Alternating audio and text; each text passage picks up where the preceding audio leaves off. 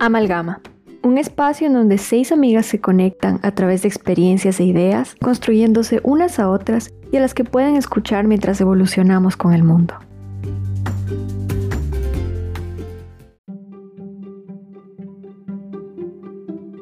Al crecer en Latinoamérica, siempre fui consciente de la idea de la perfecta mujer latina. Las veíamos en los concursos de belleza, las veíamos en las vallas de publicidad, en las revistas, pero nunca fui consciente de la idea que el mundo fuera de Latinoamérica tenía sobre las latinas.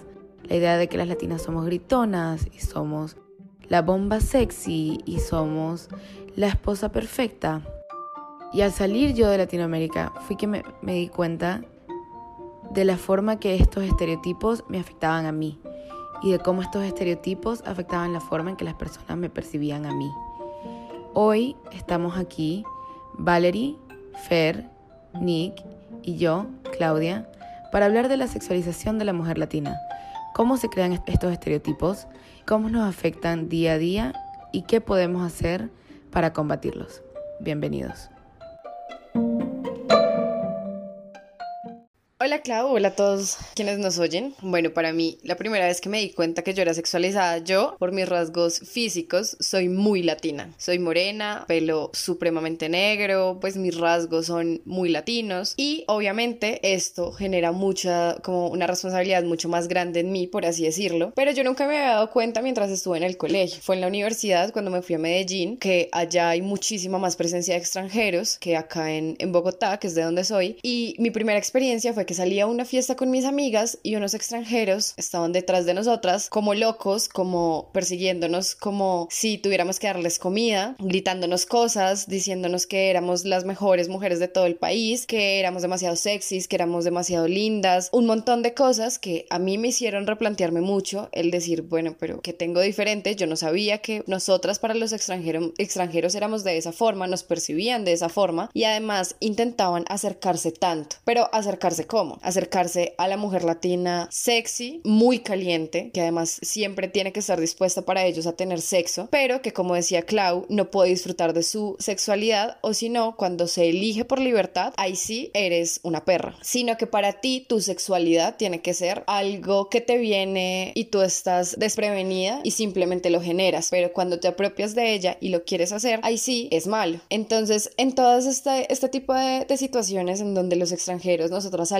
y solamente estaban detrás de nosotras queriéndonos comprar porque además somos interesadas y todos nos pueden comprar con invitarnos a algo, decirnos, es más, muchos extranjeros se acercaron a, mí diciéndome, hola, mi hotel está, es en el Dan Carton. Ni siquiera me decían su nombre. Lo primero que me decían era, tengo mi habitación en el Dan Carton, como queriéndome decir, mira, tengo plata, vente conmigo porque tú eres latina y eso es lo que tú deseas. De mí, que soy extranjero, que tiene plata y viene a tu país a, a turistear y no solamente a turistear con los países sino también con las mujeres. Ahí fue cuando me di cuenta que nosotras somos un producto exótico para ellos porque ni siquiera quieren compartir contigo de una forma... Y obviamente no es generalizar, pero sí es la mayoría. Entonces sí puedo generalizar desde ese punto y decir que la excepción es quienes quieren conocer de tu cultura como tu cultura, más no como una exotización de las mujeres latinas. Y ahí es cuando me di cuenta que somos un producto, un producto exótico para los hombres extranjeros como mujeres latinas para satisfacción de sus sexualidad.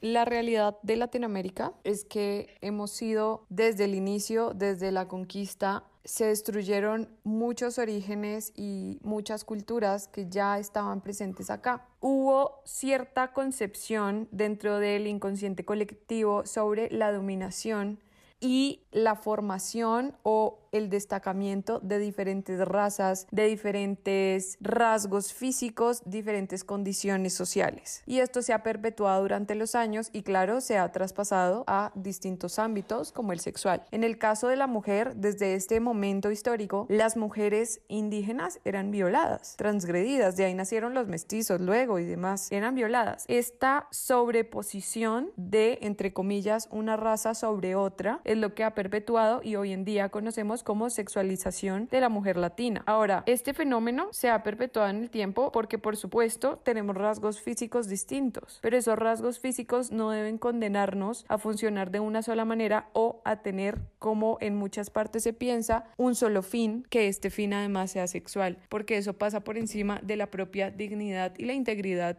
de la mujer en este caso. Es un problema que además los medios de comunicación se encargan de resaltar y yo creo que en este punto es importante repensarnos y también destacar cuáles son las necesidades que tiene América Latina. Por supuesto, el nivel de desempleo es altísimo, el nivel de pobreza es absolutamente alto, pero como esto lo relacionan con lo que decía Fernanda, de que existe entonces una necesidad económica que se va a sobreponer con una actividad sexual, porque de una u otra manera y en diferentes ámbitos son las sugerencias que algunos plantean.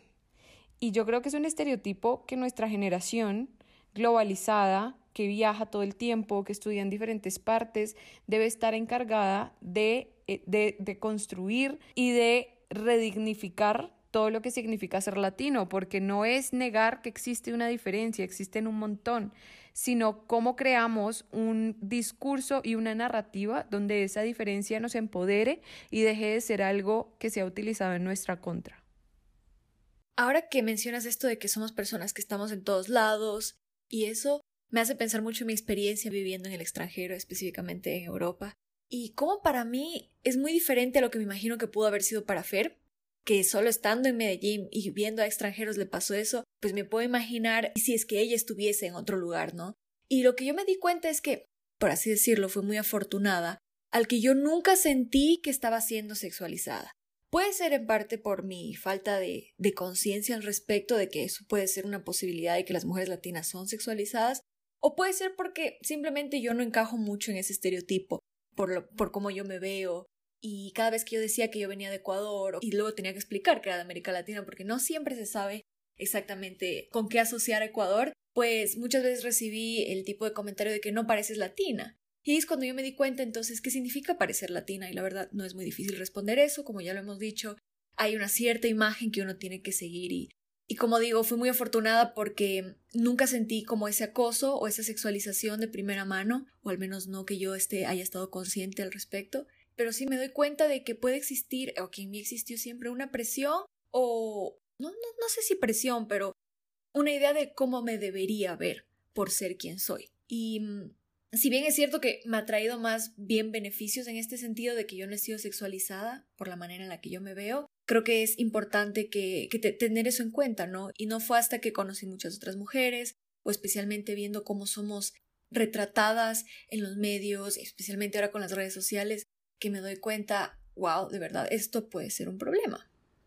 Nick, con eso que dices de que pensabas yo tengo que verme de cierta manera por quien soy, yo lo sentía muchísimo. Al estar afuera de, de, Latinoamérica, que bueno, quiero aclarar que no todo el mundo de nuestra generación tiene esas oportunidades, pero pasó que nosotras las hemos tenido. Yo decía, bueno, ¿será que tengo que vestirme de esa manera, como llegar a ese estereotipo ya que soy latina? Y quiero estoy orgullosa de ser latina y quiero que me perciban como latina, pero para que me perciban de esa manera, tengo que llenar ese estereotipo y tengo que vestirme de esa manera y tengo que ser ese estereotipo para que me reconozcan como latina. Y de ahí yo misma me paraba y decía, lo que estoy pensando es completamente bobo. No hace ningún sentido lo que estoy pensando. Hay un millón de cosas que me hacen latina y no tiene nada que ver con cómo me vean ni con el estereotipo al que me parezca. Pero después también yo misma cuestionando decía, bueno, pero si existe este estereotipo? ¿Hasta qué punto es malo? Porque yo se lo comentaba a algunas amigas y lo que me decían era, bueno, pero aprovecha. Si un gringo se te acerca y lo que quiere es regalarte cosas, aprovecha, no tiene nada de malo, deja de cuestionar tanto, deja de quejarte y aprovecha todos los beneficios que te traigan. Y bueno, si no te toman serio en un lugar de trabajo, haz que te tomen en serio. Ponte tú más seria, haz que te tomen en serio, pero en otros lugares sí te trae beneficios y solo aprovecha. Entonces, que creen que sí deberíamos quizás aprovecharnos de estos estereotipos? La primera pregunta que hiciste fue, ¿es malo? Sí, sí es malo. Sí es malo que nos hipersexualicen, sí es malo ser este producto eh, exótico como nos ven, precisamente porque como dijo Val, hay varias cosas, hay, hay varios factores ahí que se interceden. Entonces va el poder, la raza y el género. Son tres puntos de intersección que te generan a ti más vulnerabilidad de la que podrías tener y una posición muchísimo más fija de la que tendrías si no tuvieras esos tres puntos que te interceden. Entonces, sí es malo porque te impiden salirte de esas cosas y poder tener, por así decir, otros derechos. Entonces, cuando una mujer latina desea abarcar otros espacios que no son solamente el de la mujer sexy que está ahí para el hombre y para suplir sus necesidades, ahí es cuando empieza a ser recriminada y ahí es cuando se empieza a ver con estas barreras e impedimentos. Ahí es cuando no puedes tener un trabajo que no recaiga sobre cómo se ve tu cuerpo. No puedes tener un trabajo en donde te vean de forma seria, sino simplemente tu cuerpo va a ser el principal objeto de atención o cuando en tu trabajo están esperando a que tú seas de cierta forma y no lo eres porque es que ser latino, ser de alguna parte no te implica a ti ser algo y ya, simplemente eres. Entonces, para mí sí es malo. Tiene tres puntos de intersección que te generan más vulnerabilidad y que además te condicionan muchísimo más y te impiden salir de esa zona, de esa zona que te han condicionado para estar y que te recriminan y te empiezan a tener vulnerabilidades que te van a echar a ti la culpa porque te van a decir, bueno, pero y si, pero entonces porque querías ese trabajo, ay sí, este muchacho te da todo porque quieres trabajo. Si tu esposo gringo te da trabajo, te, te lo da todo, tienes una casa preciosa porque quieres una carrera universitaria en donde te van a tratar mal. Entonces es ahí cuando tú te empiezas a salir de esos estereotipos y de esas barreras que te han puesto que te empiezan a recriminar y a echar la culpa a ti en vez de ir a ver cuál es el objeto de problema. Y se empiezan a dispersar los puntos de vista o a dispersar el punto objetivo problemático y te lo empiezan a, a recriminar es a ti, cuando realmente tú no tienes la culpa de tener esos estereotipos y si quieres hacer otra cosa, estarías en, deberías estar en toda la libertad sin que estas otras cosas te valieran o te pesaran. Entonces para mí sí es malo. Y sinceramente hay una frase que me gusta mucho sobre lo de, pues sobre lo que hablabas de que si nos beneficia y es, para mí no nos beneficia.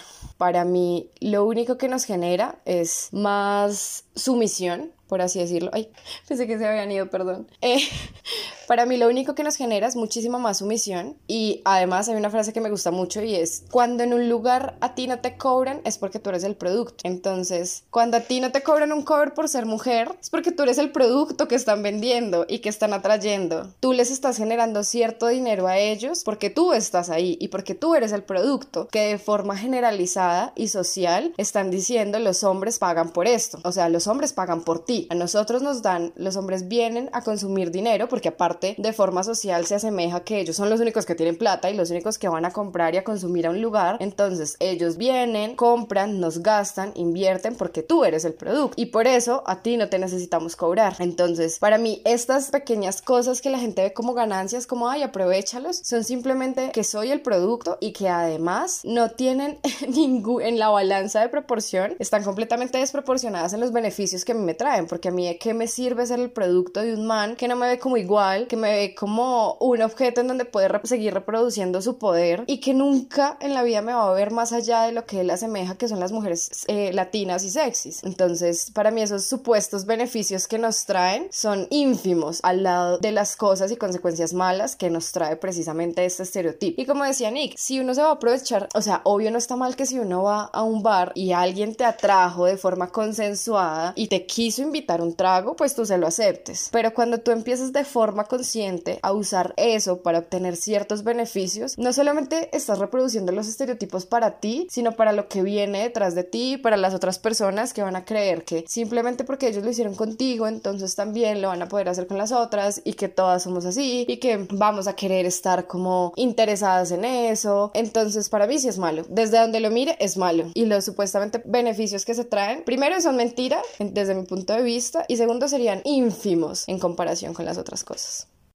Es una realidad que como género tenemos caracterizaciones físicas distintas al otro género. Y el discurso, incluso feminista, no busca jamás eliminar la consideración frente a esas caracterizaciones que finalmente son una realidad. Lo que buscamos es redignificar el discurso que se ha generado a través de la aplicación del patriarcado sobre las herramientas de poder frente a nuestro cuerpo y cómo utilizar nuestro cuerpo como una herramienta de empoderamiento y un recurso para poder poder redignificarnos a nosotras mismas. Ahora, la sexualización es una consecuencia de todo esto anterior que lo único que hace es perpetuar la violencia contra el género femenino, con todos los fenómenos que mencionaba Fer antes. Yo pienso que no se trata de aprovechar o no aprovechar, sino de entrar a destruir toda esta narrativa que lo único que hace es perpetuar discursos de violencia y no solo discursos, ojalá se quedara solo en discursos, sino que estos discursos derivan en acciones violentas contra la mujer. Y bien, el caso de los feminicidios, el alto porcentaje de feminicidios que son cometidos por las parejas sentimentales de estas personas y cómo este discurso de yo pagué el agua, entonces tengo derecho a matar, porque eso ocurre muchas veces. Y yo creo que lo que nosotros tenemos que hacer es, claro, empoderarnos de nuestro cuerpo y de que tenemos unas características físicas, sociales distintas y cómo eso nos hace más poderosas. Y ahí viene mi propuesta de la redignificación de la latinidad y de cómo nosotras como mujeres debemos empezar a empoderarnos. Claro que soy latina. ¿Y qué significa ser latina? Las mujeres somos empoderadas, las mujeres, el matriarcado en Latinoamérica es absolutamente alto y cómo las mujeres de muchas comunidades, bien sea pueblos tribales, afrodescendientes, indígenas, campesinos y también dentro de la misma sociedad, cómo las mujeres creamos y reconstruimos este tejido social a partir del hecho de que damos vida, de que traemos vida al mundo y que construimos y que somos fuente de vida y que entre mujeres podemos ayudarnos y no hundirnos, sino crear este poder y esta red de hermandad colectiva juntas que redignifique y que destruya los estereotipos en nuestra contra, que no niegue nuestras características que finalmente son una realidad, que podamos utilizarlos a nuestra favor desde el poder, desde el empoderamiento, desde lo lindo que significa ser mujer, lo lindo que es ser latina, lo lindo que es estar conectados con la tierra y cómo esto puede llevarnos a crear cosas increíbles en el mundo, en nuestras comunidades más cercanas, en todas partes, y esta que las latinas vivimos un poco más fuerte, pero que finalmente el género femenino es el que la vive, cómo tenemos que empezar a destruirla, porque es lo que nos primero atrasa socialmente, colectivamente, en esta visión global en contra de las mujeres latinas, pero también como sociedad, porque dentro del discurso de sexualización a la mujer latina, también en Latinoamérica existe el porcentaje más alto de feminicidios en la región, y esto nos da una radiografía de cómo esta realidad y este discurso colectivo en el inconsciente se ha perpetuado tanto que lo único que hace es generar violencia y ponernos en un estado de vulnerabilidad y tenemos que parar con eso porque no somos vulnerables, no somos ninguna víctimas, es una realidad que hemos tenido que enfrentar unas dificultades bien grandes, pero como a partir de esas dificultades nos vamos a unir y vamos a crear una realidad diferente. Y hemos estado hablando mucho de la sexualización de la mujer latina afuera, afuera de nuestros países, pero me estaba preguntando qué pasa con la sexualización de ciertas mujeres dentro de nuestros países también. Porque también ahora que lo estábamos hablando, estaba pensando que muchas veces también lo hacemos nosotras mismas, a pesar de que, vale, estás hablando de que como mujeres podemos unirnos y como mujeres podemos nosotras mismas ayudarnos a, a romper estos estereotipos, pero muchas veces nosotras mismas encaje, en, en, metemos a otras mujeres en, en ciertos estereotipos de que, ah, no, es que las mujeres de estas partes son así, las mujeres de este país son así, no como nosotras, que nosotras sí somos como tienen que ser las mujeres, en cambio esas mujeres son así. Entonces, ¿hasta qué punto nosotras también tenemos que analizarnos y ver cómo nosotras estamos aportando a esos estereotipos y estamos hundiendo a otras mujeres pensando que con eso nos vamos a elevar a nosotras y diciendo, nosotras sí somos mujeres como se debe, ellas no. ¿Y qué responsabilidad tenemos nosotras como mujeres en romper esos estereotipos? Yo creo que tenemos 100% toda la responsabilidad. O sea, ¿quién más que nosotras puede hacerlo eso mejor? Y ahora que mencionas de qué es lo que nosotros hacemos, por ejemplo, dentro del país, y no va a haber nadie que me niegue esto aquí en Ecuador, pero nosotros somos muy regionalistas. Y digo somos porque yo soy víctima. O sea, no soy víctima, soy de las que perpetúa estas cosas. Bueno, intento no hacerlo, pero está muy, muy intrínseco en mí. Y así está en todas las demás personas. Imagínate si alguien que está consciente de esto lo hace, las personas que no lo están mucho más. Y ni siquiera lo ven como algo malo, sino incluso como algo positivo. Nosotros tenemos cuatro diferentes regiones. La Amazonía, la región insular donde está Galápagos, la costa y la sierra. Y el tema es mucho, y pasa mucho en Perú también, el tema de los serranos, como son discriminados y todo, que está tan delineado esos estereotipos de los serranos y de los costeños. Y uno de los más interesantes es de que los serranos trabajan mucho más y que los costeños son vagos, pero el que pega aquí full en esta, en esta conversación es el que las mujeres costeñas se tienen que ver de cierta manera. Y es muy chistoso porque yo soy costeña y yo no me veo de cierta manera y me ha pasado que he recibido unos comentarios que de verdad eh, confirman mucho esta idea que tenemos de que las mujeres costeñas son muy voluptuosas y que les gusta mostrar bastante. Y bueno, tiene un poco de sentido porque ya hace más calor. Y las serranas son planas, que las serranas son desabridas, de que siempre andan todas enchompadas, llenas de cosas encima. Entonces, yo creo que ese es un problema porque si nosotros mismos lo hacemos aquí dentro, obviamente estamos perpetuando y como que dando permiso prácticamente a que todos los demás hagan lo que quieran de eso. Y no nos damos cuenta que nuestra región es tan diversa, ¿no? No es lo mismo irte a Suecia. Yo tengo un estereotipo de los suecos, ¿ya? Las mujeres suecas son grandes, son altas, o sea, son blancas, tienen el cabello casi blanco. Y, o sea, yo voy a Suecia y quién sabe si voy al norte va a ser muy parecido a lo que veo en, la, en la capital. Pero aquí no tomar esa diferencia, o sea, estar consciente 100% de esa diversidad. Por ejemplo, si tú piensas en Brasil también. Conocemos, nosotros en la OEA conocimos a personas como Tarsila, que es pelirroja y es toda blanquísima.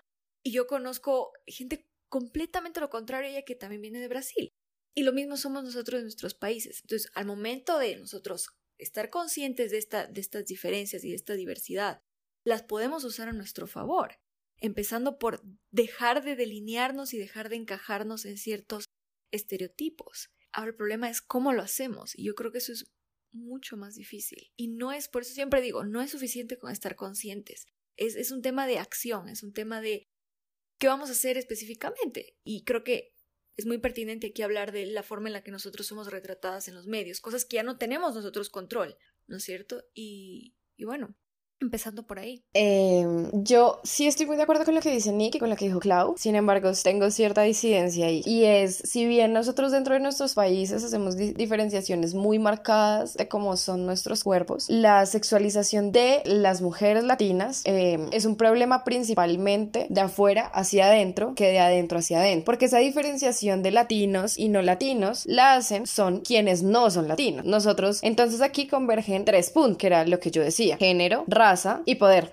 Mientras que cuando es interno es solamente género y poder, no raza. Porque cuando tú estás entre la misma gente no haces esa diferenciación, ¿me entiendes? Es como somos, yo no hago la diferenciación entre mm, si soy colombiana y si soy paisa con mis mismas paisas, porque eso ya es algo más regional que latino. O sea, la categoría raza o regional es diferente cuando es interna que cuando es externa. Por eso para mí la sexualización de las latinas viene, es solamente, o sea, si hablamos de ese tema, para mí es algo más de cómo nos percibimos el extranjero, quien no es latino, y cómo ellos hacen que esos estereotipos recaigan en nosotras, los perpetúan y además se aprovechan o generan cierto poder con eso. Em, aunque obviamente creo que tenemos responsabilidad tanto nosotras de redignificarnos, como decía Val, y de mostrar, no demostrar, que es que uno no le tiene que mostrar nada a nadie, sino simplemente ser y quizás apropiarnos de estos espacios para mostrar lo que somos. Em, también creo que es una responsabilidad de quienes están de afuera hacia adentro ejerciendo ese estereotipo de, de latinos y que los quieren perpetuar y que los, quieren mostrar todo el tiempo. Entonces para mí es también que estas personas sean conscientes de decir esto genera mis,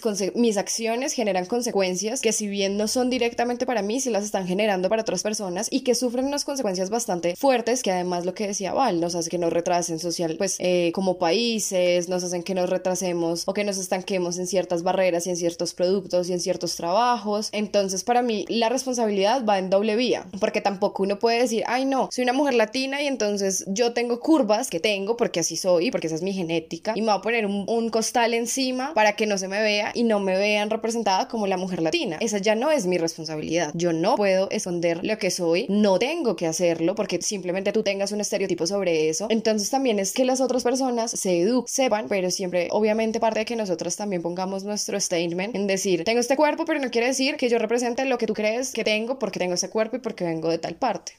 El problema está implícito en la misma definición de estereotipo que sugiere la percepción exagerada y simplificada de diferentes modelos. Sí es cierto que en el caso fisiológico, los seres humanos, de acuerdo a diferentes caracterizaciones, tendrán características similares. Eso es cierto. Ahora, que esas características definan el rol en la sociedad, no lo comparto. Y habrán personas que van a debatir esto porque, por ejemplo, en el caso de los nómadas, los hombres, como eran más fuertes, podían desarrollar actividades físicas como la caza y la recolección de alimentos. Y claro, en ciertos aspectos es una afirmación acertada, no obstante, no es absoluta, toda vez que estas caracterizaciones hoy día no deben definir nuestra personalidad y es que no la definen. Y yo creo que nuestra responsabilidad como región y como colectividad debe enfocarse en la destrucción o deconstrucción de estos patrones sociales y esta narrativa colectiva de afuera que se ha generado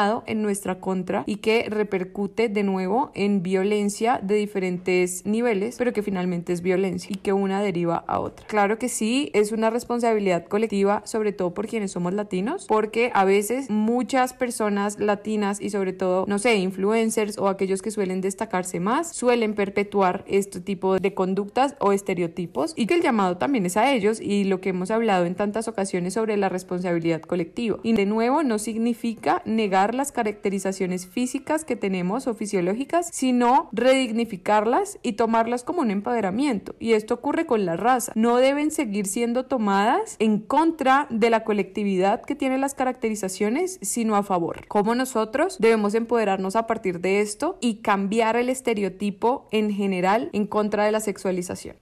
Ay, sí, Val, completamente de acuerdo. Odio los influencers que hacen eso, se, se aprovechan, lo exageran, lo muestran súper diferente, los odio. Y tienen toda la responsabilidad del mundo, así que a mí no se me vengan a ser las víctimas. ¿Sabes que me recuerda recientemente lo que pasó con Lele Pons? Eh, ella es latina, pero es más gringa que latina, no importa. Pero ella decía que por favor dejen de decirle que es tonta o que es torpe porque ella es así, que ella es latina. ¡Wow! ¿Así te justificas? O sea, si quieres ser torpe, no, no tienes que justificarte porque eres torpe. Pero ¿por qué tienes que utilizar entonces que eres latina para justificarlo? Me estás dañando la imagen, o sea, literal, me está dañando la imagen, me está dañando todo lo que me he esforzado por construir sobre quién soy yo. Sí, entonces no hay la necesidad, ¿sabes? Tú puedes ser eh, auténtico, único y no tienes que tú justificar, o sea, imagínate que yo justifique todo lo que me pasa por ser, por ser latina o, o mi personalidad o mi carácter. Sí, importa, claro que sí, porque hay rasgos culturales y hay cosas hasta históricas que tú no puedes negar que van a definir quién eres tú como persona. Pero no a ese nivel y no a tus no sé cuántos millones de seguidores tenga, porque esto en realidad me lo contaron, yo no la sigo. Pero a mí me quedó muy, muy marcado en eso, ¿no? Además, Nick, lo que tú dices, eh, ella solamente atribuye cosas malas a ser latina, pero las cosas buenas se las atribuye a su crianza gringa. Entonces ahí sí estás haciendo algo completamente estereotipado y malo. No, no, yo sí, yo sí la defiendo. O sea, yo creo que hay una línea muy fina entre tratar de ser orgullosa, porque también la entiendo de tratar de ser orgullosa de ser latina. Entonces como que también quiere decir, sí, soy latina y está, nos está representando y está mostrando que las latinas pueden ser exitosas y pueden ser influencers famosas y pueden hablar perfecto inglés y pueden manejar sus redes. Entonces también tiene cosas buenas y el hecho de que ella diga que es latina es una representación. Porque lo otro que pienso es, los medios tienen mucha responsabilidad. Pero nosotros como individuos, ¿qué podemos hacer para que los medios tomen responsabilidad? Porque cuando sale una película, igual es chistosa, igual la vemos. Cuando vemos una película de Sofía Vergara, nos encanta, o sea, es muy chistoso. Y podemos decir, ay, nos está dañando la imagen. Pero al final de cuentas, igual es chistoso. Igual la vamos a ver. Entonces, no sé, se me dificulta qué podemos hacer nosotras como personas para cambiar estos estereotipos. Eso es lo que se me hace más difícil. Es muy idealista pedirle a las personas que tienen una capacidad de influenciar un mayor número de personas que empiecen a desarrollar activismo, siempre y cuando estas personas están motivadas con fines económicos. Esto es absolutamente productivo para ellos y lucrativo. Ahora, yo pienso que en contraposición de esta afirmación, la realidad social que estamos viviendo a raíz de los estereotipos y que estos sean perpetuados en el tiempo es de nuevo la violencia, el retraso económico para una región que necesita tanto salir adelante y que para salir adelante debemos empezar a crear un juego que sea de ganar, ganar para todos. Un juego en el que uno no sea el que gane y el otro el que pierda, sino que pueda beneficiar al mayor número de personas. Y hablar de esto es no solamente ambicioso, sino supremamente difícil, pero yo pienso que socialmente debe existir un activismo por parte no solamente de las personas que estamos desde diferentes escenarios, sino de aquellos también que tienen una capacidad de influenciar a un mayor número de personas en la redignificación y la reconceptualización de lo que significa ser latinos, latinas. Cambio, yo sí estoy súper en desacuerdo contigo, Clau, con lo de Lele Pons, porque si bien es una representación de que las mujeres latinas podemos hacer cosas, ¿cuál es el mensaje con el que estás llegando a cierto lugar y qué es lo que estás reproduciendo con ese supuesto poder? Estás simplemente dando un mensaje y aprovechándote de este estereotipo supremamente marcado para llegar a un lugar, reproducirlo más y reforzarlo más, en donde han habido otras latinas que también tienen el mismo poder y que también tienen el mismo lugar sin tener que hacer y sin, que, sin tener que enviar un mensaje tan estereotipado y tan violento que además quizás ella no sufre porque ha tenido el privilegio de estar en un lugar, pues de ser casi que gringa, pero que por ese sí sufren otro tipo de personas, al que ella podría estar perfectamente cercana y conocer cuáles son las repercusiones de esto, porque no solamente lo ha hablado, solamente lo vemos nosotras, sino que lo, lo han hablado un montón de otras personas. Entonces es como, ¿por qué llegar a un lugar de poder representando precisamente las cosas de las que otras personas sufren y que además las marginalizan ciertos, en ciertos eh, estados? Es como, no tiene sentido, para mí eso no tendría, es como si una mujer llega a un eh, puesto de poder siendo mujer y machista, es como igual no me representas, porque aunque seas del mismo género y aunque estés teniendo un, un estado de poder, estás representando y estás dando ideas machistas que igual me afectan a mí, que quizás a ti no por tu privilegio, pero a mí sí, y a otras miles de mujeres. Pero yo creo que es diferente una mujer machista a ella que está siendo ella y la gente lo asocia, porque yo creo que uno de los problemas en, en, en los medios es que no hay suficiente representación. Porque yo no creo que deberíamos tratar de que no haya la representación de, por ejemplo, Sofía Vergara. Y no estoy diciendo nada contra ella, simplemente la estoy tomando como ejemplo porque es el estereotipo que todo el mundo apunta, pues. Yo no creo que tenemos que dejar de tener ese, esa representación, porque sí hay mujeres latinas que son así. O sea, sí habemos mujeres latinas que no hablamos inglés perfecto y que somos gritonas y que somos voluptuosas. Y yo creo que ese, esa representación no es el problema. El problema es que esa sea la única representación. Entonces yo creo que en vez de dejar de tener esa representación, lo que hace falta es tener otras. Y tener a una Lele Pons, pero después también tener a alguien que no es torpe. Y tener a una Sofía Vergara, pero también tener a una latina que es callada. Y también tener, o sea, lo que hace falta es que hayan más latinas presentes y que se sepa que son latinas. Y que se apunte como que, ah, mira, este es otro tipo de latina. Y yo creo que ahí es que se va a ir aliviando el problema. Quizás el, el punto débil de, de Lele Pons es que use su latinidad como justificación para sus malos atributos. Ahí, ahí podemos estar de acuerdo. Pero yo creo que ella, siendo como ella es, y que está agregando ese estereotipo que la gente tiene, no creo que tiene nada de malo, porque ella está siendo ella, quizás no, quizás está siendo un personaje, pero si ella sí es así y ella es auténtica, no creo que no creo que tenga nada de malo que ella sea así y que la gente use eso para justificar los estereotipos. Creo que lo que tenemos que enfocarnos es en llevar a más latinas a medios que se puedan ver y que la gente pueda tener otros ejemplos de cómo son las latinas y que, y que esa no sea la única imagen y representación que tengan de las latinas. El problema es por qué lo harían. O sea, ¿por qué los productores de televisión tendrían una motivación? ¿Cuál es el incentivo que ellos tienen para diversificar? Cero. No hay. Empezando por el económico. ¿Y por qué? Porque nosotros no demandamos eso. Nosotros no exigimos ver eso nos sentimos súper cómodos viendo a Sofía Vergara haciendo lo que hace. Igual, no estoy nada en contra de ella. De verdad, no es un tema de atacar, porque no tiene chiste que hablemos de esto como un problema para solucionar, o sea, y que yo empiece a atacar a mujeres. No se trata de eso, ¿entiendes? Sino de, yo me siento muy perpleja ante mi capacidad de decir, ¿qué de verdad puedo hacer yo para incentivar a que estas empresas, productoras, influencers que tienen responsabilidad, según Fer, yo no siento que es un tema mucho de responsabilidad. Claro que me siento afectada, pero no significa que ellos tengan que tener acción al respecto.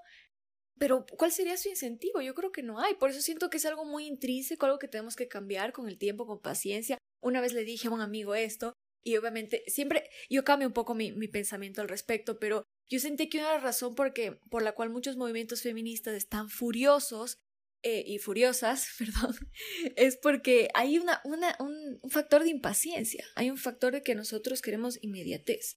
Y está bien porque no queremos que las mujeres sigan muriendo o no queremos esperar hasta que podamos ser dignificadas en muchos sentidos en nuestra vida, pero yo creo que este es un proceso, este es el tema de la sexualización, y de ver, vernos representados de diferente manera en la televisión o en las películas o en las redes sociales, es un tema que toma tiempo. Y creo que sí es algo que empieza con nosotros y con el tiempo nosotros vamos a demostrar, demandamos ver tal diversidad en la televisión, entonces la oferta va a reflejar esa demanda que nosotros estamos haciendo a, a quienes nos dan contenido. Y Aquí solo agregando complejidad al asunto, creo que algo que yo me he enfrentado a es cuando hay una representación latina, pero no es la representación que queremos, deberíamos apoyarla. Porque Nick, creo que con lo que dices, la conclusión es apoyemos la representación que queremos para que los productores tengan más motivación, porque ellos van a ofrecer lo que el mercado pida. Entonces, si queremos mejores representaciones, tenemos que apoyar cuando las hay para que siga habiendo más. Pero, por ejemplo, si, o sea, deberíamos apoyar, por ejemplo, Modern Family, que por lo menos tiene representación latina. Tienen a Sofía Vergara. Entonces, queremos representación, pero no es la representación que queremos. ¿Deberíamos apoyarla para que haya más representación o no apoyarla porque no es la que queríamos? Eso es conformismo. Exacto. Aparte, ¿qué tipo de representación queremos? No, pues si es así, entonces a las mujeres dejémonos representar por la mujer sumisa porque por lo menos hay una mujer esa no es ganancia. Ahí tampoco estás generando un cambio ni un impacto bueno. Yo estoy muy de acuerdo con Nick en, tenemos, en que tenemos la responsabilidad, quizás tal vez por, por nuestras personalidades y por mi personalidad en particular, que soy un poco más no sé cómo decirlo, como enérgica. Yo, pero enérgica como en el sentido de vamos a hacer algo.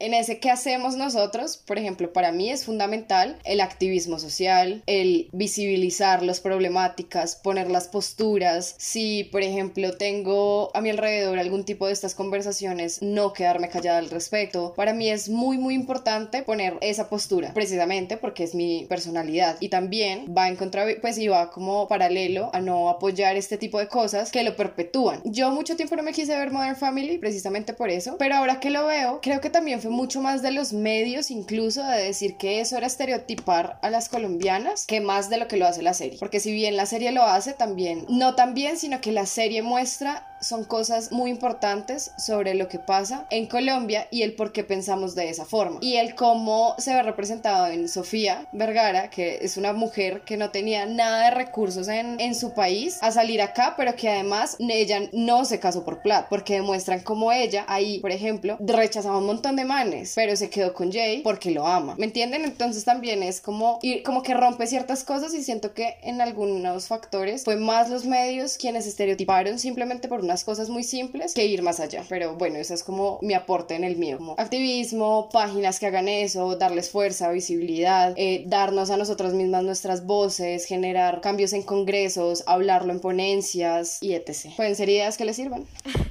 en cuanto a lo que cada una y cada uno de nosotros podemos hacer, creo que toca eso, estar consciente en nuestro día a día. Creo que el estar consciente de estos estereotipos es importante porque ahora yo viendo momentos en los que estuve que dijeron, ay, claro, la latina, o cosas así que en el momento no entendí que se referían con eso y ahora digo, ah, era eso.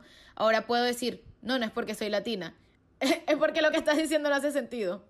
Es poder decir, es poder decir esas cosas, poder atraparlas en el momento y poder reivindicarnos, poder decir, yo soy así porque soy así y no porque soy latina. O sí soy así y soy latina y no tiene nada que ver con el resto de las latinas. Creo que son esos momentos de microactivismo que no es salir a la calle y hacer protestas, que también se pueden hacer, pero creo que esos pequeños momentos son los que van creando cambio. Entonces, esperamos que esta conversación les haya servido, los haya inspirado y nos vemos en un próximo episodio, el próximo lunes. Bye.